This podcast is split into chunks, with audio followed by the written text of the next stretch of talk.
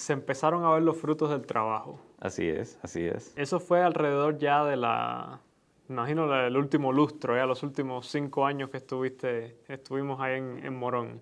No, ya, o sea, los frutos se empezaron a ver ya a partir del, del sexto año. O sea, la confianza de la gente y la nueva mentalidad que iban haciendo ante la decadencia de, de la sociedad, del país, de la moral que nos rodeaba, pues dio una plataforma grandísima para que las personas empezaran a ser creativas, a encontrar los huecos que desde el Evangelio se podían llenar en la sociedad. Ya sabes, los que estaban en las universidades, los que estaban eh, dentro de la congregación y los amigos de la iglesia. Los deportistas, los que tenían que ver con artes, los que estaban vinculados a, la misma ideología comunista, las personas eh, relacionadas con la producción, o sea, todo el mundo empezó a, ver con nuevos ojos, ¿verdad? Aquella realidad que ya se había cerrado para ellos desde la óptica comunista. Una cosa que yo notaba mucho fue, eh, a medida que fui creciendo, es que eh, la iglesia se convirtió en un centro cultural, en un lugar donde las personas podían venir tanto a encontrar como a ejercer sus dones. Eh, como decía, había muchos músicos, muchos bailarines, muchas mm, personas que querían formar una ligas amateur de, de béisbol o de fútbol. Artistas, actores, pintores, poetas. Personas que no pudieron, que o no pudieron o se les dificultaba mucho encontrar un lugar en, la sociedad, en, una sociedad, en la sociedad donde todo tenía que, pasar por todo el aparataje burocrático del que hemos estado hablando. Nosotros simplemente les dimos una plataforma a todo el mundo. Sí, cuando las personas empezaron a ver que desde el Evangelio no había que tener en cuenta tantos no, tantas prohibiciones carecían de sentido, pues entonces la gente sintieron que en lo que les gustaba podían eh, ir más allá de las prohibiciones, incluso desafiarlas en muchas cosas. Claro.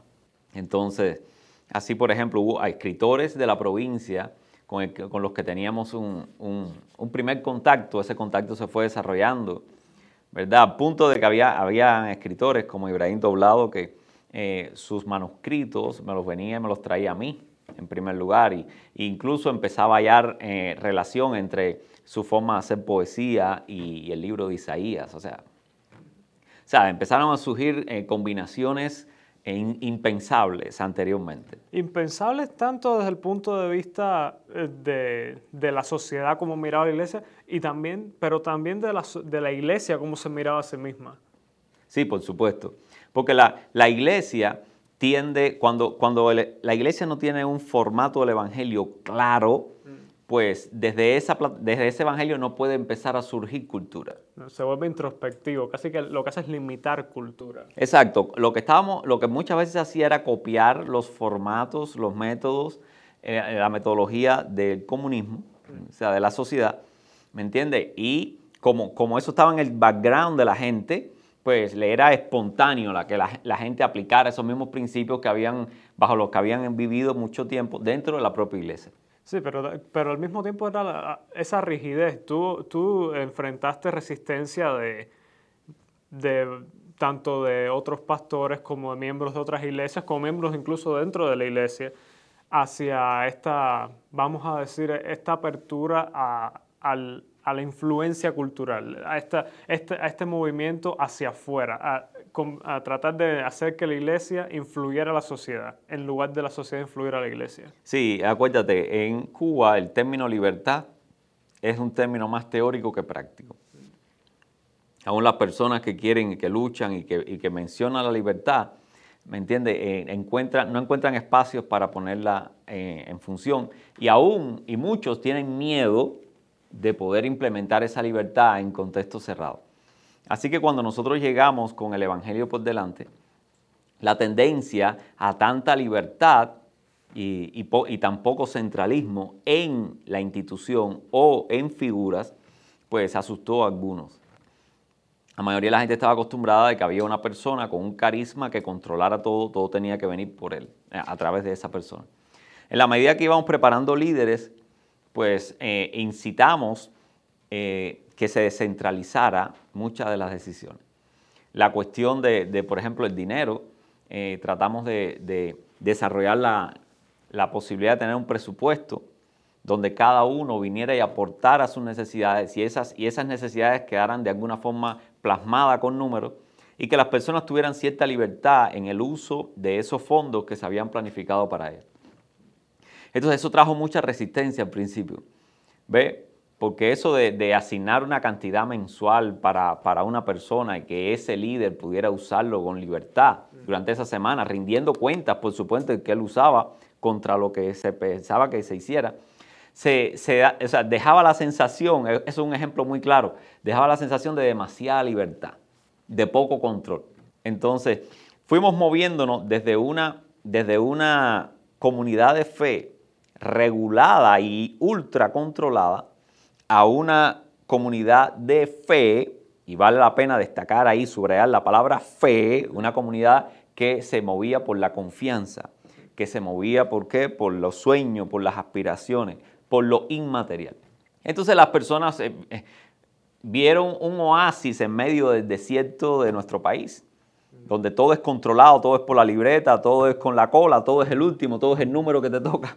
Y, ahora todo era en función de una evaluación profunda y desde el Evangelio del contexto en el que tenía para ver cuál era la forma más efectiva en la que podíamos eh, actuar. ¿Y qué dice el Evangelio sobre, sobre eso, sobre la iglesia exportando cultura? El Evangelio, eh, en su, en su, por, su, por su naturaleza, es productor de, es creativo, entonces genera, incita, mueve a las personas de que los dones y todo lo que existe pueda ser usado a máxima capacidad, guiados o inspirados por el amor. Y eso es lo que garantiza que todo ese potencial eh, deje beneficio y, mueva hacia la prosperidad. Me gusta poner este ejemplo que ilustra mucho el contraste de filosofías entre la filosofía comunista y, la filosofía, y el Evangelio.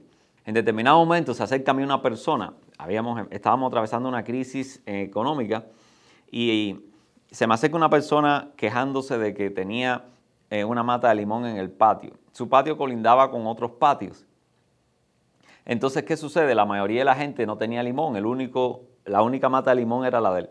Así que las personas, eh, incorrectamente por supuesto, brincaban los muros y se llevaban los limones de esta persona esta persona viene quejándose de lo que estaba pasando, pero, pero bueno, con la, que había resuelto la solución, que había dado con la solución. La solución fue cortar la mata de limón. O sea, uno se queda choqueado porque uno ve cómo, eh, cómo ahí está saliendo los principios para, para entender la sociedad que promueve el comunismo. Eh, todo el mundo parejo, aunque parejo sea... El, si parejo es cero, está bien. Eh, está bien, entonces y ahí yo le dije, ¿y por qué no te tomaste una limonada todos los días y le tirabas a, las de esos vecinos semillas? ¿Por qué no buscaste la manera de que hubiera un, una, mata, una mata de limón en cada patio? Eh, bueno, esta persona se quedó sin palabra. Obviamente no había visualizado esta otra opción. Y ahí empezó toda una campaña mía a través de la iglesia y a través de las misiones alrededor de la iglesia, de que sembraran en los patios frutas, sembrar en los patios cualquier cosa que les pudiera generar un ingreso económico, un sostenimiento. Y también una, aunque sea una razón para, para eh, compartir con los demás. Claro, y una labor que, demande creatividad, que demande atención, que demande amor, que demande eh, dedicación. Bueno, eh, crecieron muchas matas de plátano, muchas matas de, de guayaba, de frutabomba, o sea, se, generó ese tipo de cultura. Pero hubo que cambiar el diseño y, el Evangelio fue lo que eh, arrinconó allí esa mentalidad socialista, eso de socializar lo que hay. Eh, porque habían cuántas, cuatro iglesias cuando tú llegaste. Cuatro iglesias. ¿Cuántas iglesias terminaron habiendo para el tiempo en que, que tú te fuiste? 21. ¿Y misiones? Eh, misiones habían eh, en diferentes estados de formación, de un año, de dos, de tres, de cuatro y de cinco, habían 39, eh, distribuidas por toda la geografía de Ciudad de Ávila. ¿Cómo funciona eso? ¿Cómo, se esparce tan rápido? ¿Qué, que, ¿cuál, era ¿Cuál era la mecánica que tú seguiste para, para, para, para que esos líderes crecieran eh, hicieran crecer iglesias nuevas. Una iglesia no es como una no, no, es una, no es exactamente lo mismo que cultivar una planta de limón. o sea, hay complejidades. Sí, sí, sí. Por, ácido que puede hacer una persona, eh, por ácido que sea un limón, las personas son más complicadas. Ahora, pero bueno, lo primero es crear esa, esa base, ese cambio. ¿eh?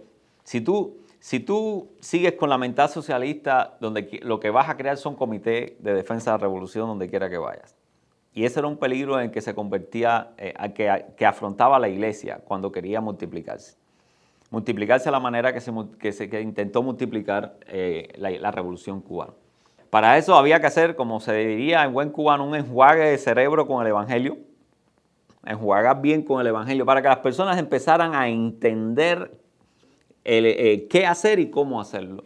Y además que pudieran verse en una verdadera colaboración, más allá de sus propios intereses, eh, sino por el interés del reino, el interés de, lo, que Dios quería construir. Pero ¿cuál sería el propio interés de un pastor? Eh, o sea, que esa, esa, eso que tú me dices ahora, ¿cómo, eso se manifestaba en, los pastores en, Cuba? Porque se supone que, que, un pastor venga ya con esa mentalidad, ¿no? No necesariamente. O sea, era frecuente pastores que eh, entendían el Evangelio como una área de su vida, pero el Evangelio no afectaba la forma en que ellos hacían vida en otras, en otras áreas del desenvolvimiento humano. Tú podías, por ejemplo, promover una, un, culto donde todo el mundo se atienda, se cuide y se promueva eso, pero sin embargo tú después en tu familia eso no lo tienes reproducido. ¿Me entiendes? Tú demandas una atención extra para ti, eh, o sea, haces, haces que, que incluso en tus amistades las buscas cuando tú necesitas, ¿me entiendes? Y no, y no, no, no retroalimentas esa relación para el otro lado. El egoísmo sigue, sigue teniendo paso. Eh, la competencia, no contra, contra el enemigo, contra un sistema que asfixia a la iglesia, sino la competencia con otro pastor para ver si puede tener más, para ver si yo te puedo superar a ti teniendo más membresía que el otro y, buscar reconocimiento. Eso es un fenómeno común en el pastorado es bastante frecuente. Una de las señales para mí de que el líder de una iglesia realmente está conectado con el Evangelio, impulsado por Dios, es que no se tiene a Él como centro. Entonces los beneficios que gana, la credibilidad que tiene, eh, el reconocimiento que, le profesan, el estándar de vida que le ofrecen, o sea, es muy diferente o sea, eso, no, eso por lo general los pastores de verdad guiados por el Evangelio no lo persiguen. Lo que están tratando es de empoderar a cada persona, a cada familia, a cada, a cada pequeña grupo de edades de personas que tienen las iglesias. O sea, busca empoderar, empoderar, empoderar, eh, desarrollar, multiplicar, incentivar, exhortar, para que todos los dones, los llamados que Dios tiene para toda esa gente, ellos los reconozcan, los escuchen, los acepten, los conecten con sus dones y sean enviados a donde quiera que Dios los envíe a multiplicar ese, ese bien. Esa era la charla que tú le dabas a esos líderes que enviabas a las misiones. Exacto. Y es muy diferente a la charla, a la charla de que eh, agrupar gente, que estén alrededor de mí, que eh, que no se vayan, que no tengan otro llamado que sostener el proyecto que Dios me ha dado a mí. O, sea, es la mentalidad de que sí, de, es la mentalidad centralizada de absorber todo lo posible para lucir lo más grande e imponente posible. Exacto, yo estoy construyendo una torre Babel y necesito la mayor cantidad de contribución para eso. Incluso si el precio es que, es que nada alrededor crezca. Pero ya, ya tú sabes lo que Dios hace con las torres de Babel. Confunde con tal de que la gente se disperse. Porque al final Dios lo que quiere es que la gente vaya, no que la gente ponga su hombro para empezar a construir una torre para nadie. Entonces la torre de Dios es que las personas vayan y que lleven, a todo lo que han experimentado. Bueno, parece que funciona porque lograste abrir 60 nuevos lugares de, culto. Ah, exacto, y no puedo decir que soy yo, o sea, en la medida que la gente se iba enamorando, ellos mismos se iban conectando con otras personas. ¿Enamorando de qué?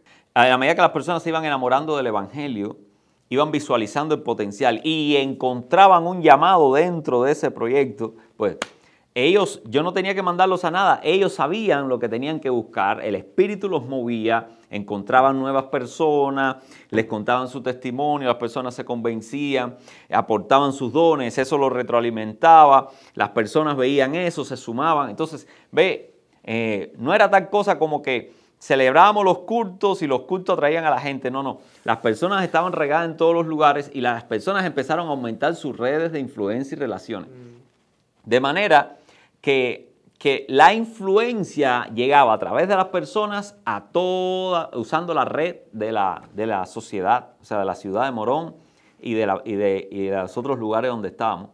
No era, tanto, no era tan visible colectivamente como tan eh, visible en la cotidianidad, en la funcionabilidad de, la comunidad. En lo universal de, la, existencia, que, donde quiera que ibas encontrabas un poquito. Bueno, mira, yo tenía pastores que llegaban, teníamos el culto, el culto que se habían 180 personas, y la, entonces veían los pastores y decían, ah, tienes 80, 180 personas en los cultos, ah, está bien, no hay problema, ahí se iba. Pero otra lectura sí el partido. El partido, como tenía personas regadas en toda la sociedad, en, esta semana se encontraban con un escritor que tenía relación con otro. Y se encontraban con un artista, y se encontraban con un futbolista, y se encontraban eh, con un productor, con un vendedor de agro, con no sé cuánto. Cuando ellos veían que en todos los sectores de la sociedad aparecían así de la nada personas que, mostraban afecto por, eh, por la, sea la iglesia metodista o el evangelio o Jesucristo, pues ellos empezaban ya a sospechar de dónde está saliendo esto. ¿Ve? Porque lo que surgía, como era a través de las relaciones, no, no, no despertaba visualmente eh, alarmas para ellos. Pero sí la despertaba en el trato diario, porque los encontraban donde quiera regados. Sí, eran infiltrados alrededor de la sociedad. Dentro de las propias células de, del partido, habían personas que asistían a la iglesia. Y ellos me decían, pastor, yo no estoy de acuerdo con el partido. Yo, ¿Usted cree que yo quisiera irme del partido? Yo era el que les decía, no te vayas de ahí. Eh, no renuncias al partido. O sea, mientras allí se, te, se quiere escuchar, eh, se te quiere escuchar, se te quiera tener allí, estate allí. A lo, mejor no, a lo mejor no te dejen hablar o solamente te quieran físicamente, pero en algún momento uno de esos va a tener un conflicto de índole personal, familiar, eh, de índole de salud, ahí vas a estar tú. Eso, e, eso creo que es algo muy interesante porque, porque lo que veo es tanto en la formación de iglesias como en la forma de, evangelizar al pueblo. Es, no es el proselitismo, de estar todo el tiempo eh, predicando y predicando, es el hecho de estar ahí para cuando uno sea necesitado.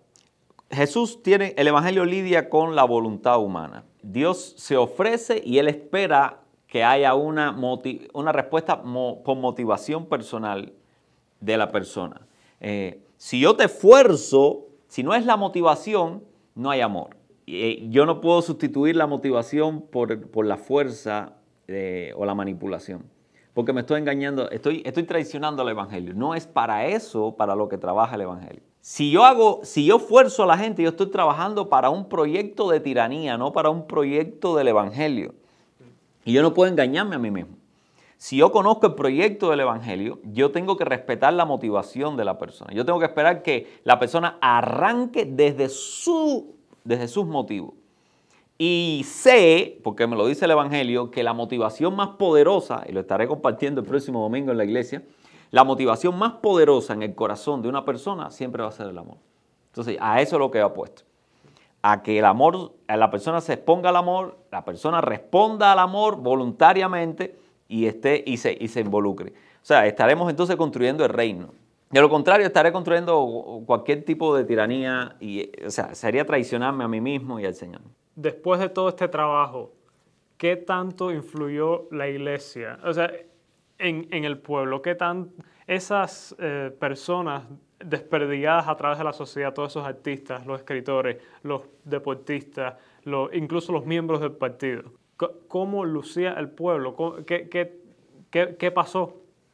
Bueno, tú ves como pequeñas luciérnagas en una noche, ¿me entiendes? Que se están moviendo. Eh, tú no ves las moscas, tú no ves todo lo que no tiene luz, en una oscuridad tú no la ves. Pero las luciérnagas, los cocuyos, eso sí tú los ves. Y así era. La, la sociedad eh, encontraba personas que estaban en un proceso de transformación o que habían descubierto la posibilidad de que podían ser transformados o ya estaban madurando en ese proceso de transformación. Y la gente estaba viendo los cambios en los en, conocidos. Pero además estaban viendo el nivel, el nivel de compromiso que querían establecer con, con, el Señor, el sacrificio que ponían, la dádiva. Y, es como si, como si hubieran, em, empezaran a multiplicarse personas que les empezaban a rodear un halo de bondad, de nobleza, eh, de esperanza, de, personas que están viendo un futuro en medio de toda esa cerrazón que otros no ven futuro, están viendo un futuro, ¿me entiendes?, desde, eh, desde, la espiritualidad. Y también que, a, a, través de eso se logra crear, porque bueno, que yo recuerde, con mi memoria, la iglesia creó, la iglesia ayudó a crear una liga amateur de fútbol en el pueblo, no sé cuántas de béisbol, pero fue más de una de béisbol. Eh, bueno, teníamos un ministerio de teatro que terminó haciendo filmes que fueron galardonados nacionalmente. Los puedes ver en YouTube, ahí están ah, dirigidos por mi preciosa esposa. Sí, mi, maravillosa madre. Pero imagínate, personas que antes se dedicaban a vaguear por ahí, encontraron un lugar como artistas, se dieron cuenta que tenían dones para poder eh, desarrollar un, personaje en una, en una obra de teatro o en una película.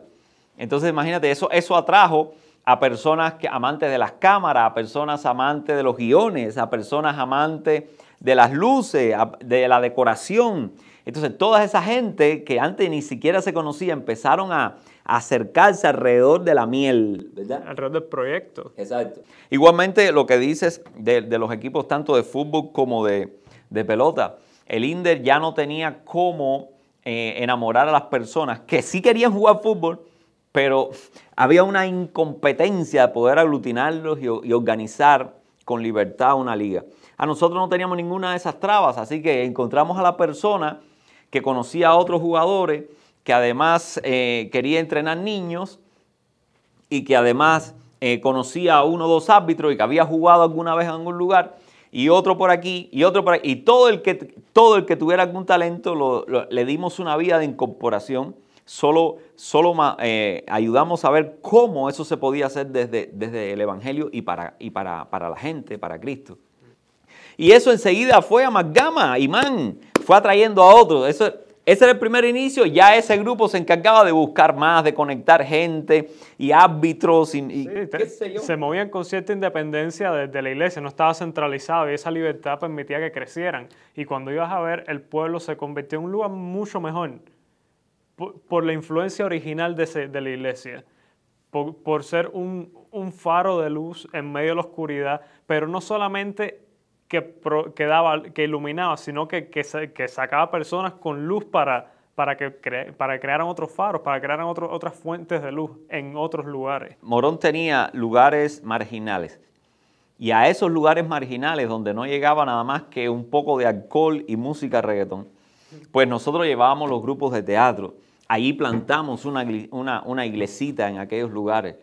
Y se convirtió eh, eh, en un centro de reformación moral y espiritual eh, para la familia. Y así, donde quiera que llegamos, poníamos una embajada de, y, aparecían. Yo recuerdo a los misioneros llegar contentos de decirme, pastor, se convirtió un, maestro en la iglesia. Y pastor, se convirtió un deportista, un, un, pitcher, un pitcher del equipo de Ciudad de Ávila. Y así, y venían contentos y un, se convirtió, pastor, un campesino que tiene una finca y que quiere ayudar, quiere, tiene un río y dice que pueden ir a bautizar ahí. La, la iglesia podía moverse entonces entre todos los lugares, no de reunión, sino en todos los lugares que era de los que había una persona que pertenecía a la iglesia. Sea, yo bauticé en, casi todos los ríos de Ciudad de Ávila, eh, participamos de la Santa Cena, eh, en diferentes lugares. Cada vez que yo visitaba un lugar, pues ahí se reunían las personas del grupo, del grupo nos, nos deleitamos con los testimonios y la gente estaba más que deseosa de mostrar cómo podía ayudar, de ofrecer formas de colaborar con, con la iglesia, con un proyecto así. Atendíamos a los niños, atendíamos a los jóvenes, atendíamos a los adolescentes, a los ancianos. Teníamos proyectos eh, de, generar eh, desayunos para los ancianos. Bueno, en todas estas cosas siempre tuvimos la resistencia del gobierno que trataba de mantenernos eh, desconectados de la, de, la, de la, sociedad. Pero hubo un momento en que tuvieron que, que ceder porque hubo un punto en que nos empezaron a, a permitir usar los espacios públicos, incluyendo el teatro de la, de la ciudad, para, para, espectáculos que estábamos diseñando, que, que, promovíamos, que la iglesia promovía. Sí, ellos poco a poco ya no pudieron esconder más, al menos delante de mí y de otros, la, eh, sus segundas intenciones. Un ejemplo de eso es cuando eh, me, me, piden que vaya a una reunión del partido, de estas de las normales, y yo estoy esperando afuera que me avisen. Resulta que sale un personaje que yo nunca había visto y me dice, eh, mire, usted Jorge, sí, venga que va a empezar la reunión. Y me ubican en una reunión que yo no creía que era la que debía estar. Ahí mismo, en el edificio del partido municipal. Resulta que allí eh, habían médicos, eh, máster en, en, educación, personas especialistas en diferentes áreas de la economía. Y cada uno de ellos estaba presentando una especie de tesis pero una, serie de tesis inducida eh, por, la, por el partido. La idea es cómo el partido estaba generando, estaba creando una forma de influencia en la sociedad. Y entonces, imagínense, yo estaba allí sin tener que estar ahí. Yo le digo, ¿usted cree que yo debo estar aquí? Si usted, su nombre es Jorge, sí. No, usted tiene que estar aquí. Ellos con esa, esa rigidez. de que si tu nombre es este, tú tienes que estar aquí, no te puedes ir. Tienes que cumplir. Bueno, el resultado es que yo no tenía que estar ahí. Pero escuché cosas que no debía escuchar como pastor. Como por ejemplo una máster en, educación eh, trajo eh, dentro de su investigación cómo pudo desensibilizar, desconectar de la iglesia a algunos muchachos que pertenecían a una de las escuelas donde ella estaba. Y entonces yo no pude quedarme callado. Porque la constitución del país supuestamente, eh, ¿cómo se respeta la libertad de culto? Y ahora yo tenía una máster que había presentado hacía dos años un, proyecto, un proyecto ah, de investigación para ser, para ser llevado a cabo en las iglesias, en las, en las escuelas primarias, donde se le enseñara a los profesores a desensibilizar de la fe a los niños que tuviera en, la, en, su aula. A las escuelas que es obligado ir, o sea, no había otra opción. Las escuelas estatales, gubernamentales, y es, y es eso. Tienes que, no puedes educar a tus propios hijos tú mismo, no, no, tienes que, eso, tus hijos tienen que ir obligatoriamente a esa escuela. Y el partido planificando cómo aprovechar ese tiempo en las escuelas para que los muchachos se, para desconectarlos de la iglesia. Sí, ingeniería social. Entonces ahí yo levanto la mano y yo digo, bueno, explíqueme usted cómo usted presenta un proyecto de maestría eh, eh, ante, ante un tribunal de, de, esa, de ese nivel y le apruebe a usted un proyecto totalmente anticonstitucional. Si los muchachos, si los niños que vienen ahí, su familia o ellos, están vinculados a la iglesia, usted tiene que respetar eso. ¿Cómo, cómo usted va a crear un mecanismo para... Y viene aquí para, para hacernos ver de que funciona. Porque de siete muchachos que, asistían a la iglesia a principio del curso, había logrado civilizar a cuatro. Y solo tres quedaban eh, asistiendo a la iglesia. O sea, enseguida se formó un ambiente porque ellos nunca esperaban que nadie fuera a protestar por eso. Todos los que estaban ahí supuestamente respondían al partido. Entonces fue cuando fueron afuera y trataron de averiguar con otras personas quién era yo y se dieron cuenta que yo en realidad estaba citado para una reunión con otra oficina del partido y no para ese lugar. Y los agarraste con los pantalones abajo. Exacto. Entonces imagínense, ya ellos no tenían cómo, cómo disimular el desdén activo. Que el trabajo del partido iba en contra de la iglesia. Ahí entonces ellos tuvieron que cambiar, al menos ahí en, Ciego de Ávila, en, lo, en toda mi área de influencia, tuvieron que retirar toda esa, toda esa eh, influencia forzada, ideológica, contra la iglesia. Y yo creo que es, eh, es el contraste. Mientras el partido, mientras el, el gobierno comunista estaba intentando forzar, manipular, quitar, la iglesia lo que hacía era abrirse, abrirse a la, cultura, a las personas, incluso al partido. Tú le decías a la gente que no se fueran del partido, que trataran de estar ahí y ser, un evangelio vivo dentro del, dentro del monstruo. Entonces, ahí estaba el contraste. Y yo quiero, a, raíz de, ese contraste, ¿qué podemos aprender de, ese conflicto para, para la situación en la que estamos ahora? Para, el, para el, la situación más que nada geográfica, pero también temporal, el momento del lugar en el que estamos ahora en el mundo occidental avanzado con las democracias liberales. ¿Qué podemos aprender de, de, esa batalla? Sí, yo creo que eh, la iglesia debe entender de que está llevando adelante un, un proyecto trascendente, pero por personas que son temporales. Este proyecto trascendente eh, va, es muy generador de, de cultura, pero es una cultura movida por el amor y dirigida por Dios. Muy fácil para una sociedad como la nuestra confundir los efectos de ese evangelio en una cultura de un tiempo con las proyecciones de ese evangelio desde el punto de vista trascendente. La iglesia no tiene que enamorarse de los elementos culturales que se desprenden de ese evangelio.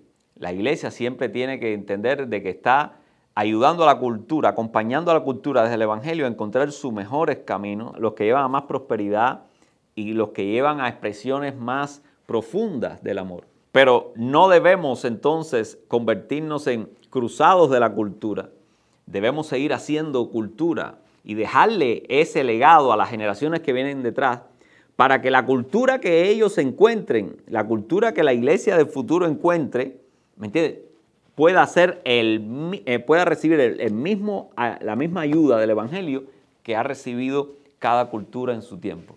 En otras palabras, la iglesia no puede dejar de ser iglesia para ser sociedad.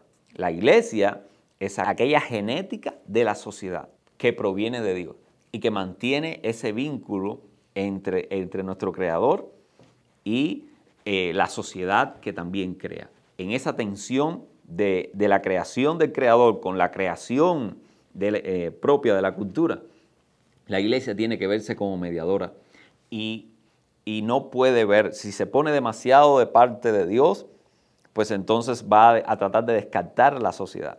Si se pone del lado de la sociedad, va a descartar a Dios.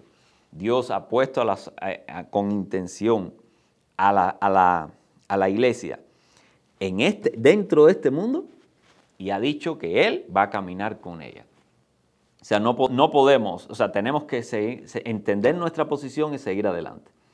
Eh, evaluemos continuamente la sociedad, veamos desde la óptica de Dios todo lo que se aparta de, del proyecto divino y pastoreemos a la cultura hacia, hacia pastos verdes y eh, delicados, hacia aguas de reposo y no hacia... Eh, rápidos, tormentosos, ni tampoco en lugares áridos donde, donde finalmente la cultura no va a encontrar ni alimento, ni paz, ni posibilidad de desarrollo hoy y para el futuro. Y creo que con eso podemos terminar ya bueno, esta, esta serie de tres episodios. Creo que no, no, no, hay nada, no veo una mejor manera de concluir. Eh, entonces, Supongo que nos estaremos viendo la semana que viene para empezar algo nuevo. Sí, mi deseo es que todos los pastores eh, eh, sirvan a Dios y sirvan a la cultura. Y que, podamos ver eh, gente a nuestro alrededor que encuentra también ese lugar adecuado donde pueda también aportar. Así que gracias y ya veremos. Nos vemos el próximo encuentro entonces con el nuevo tema. Gracias por conectarse a nuestro show, espero que hayan disfrutado el contenido. Si les gustó el contenido, por favor no olviden dar like, suscribirse y darle a la campanita para que estén notificados de cada vez que un nuevo episodio salga al aire.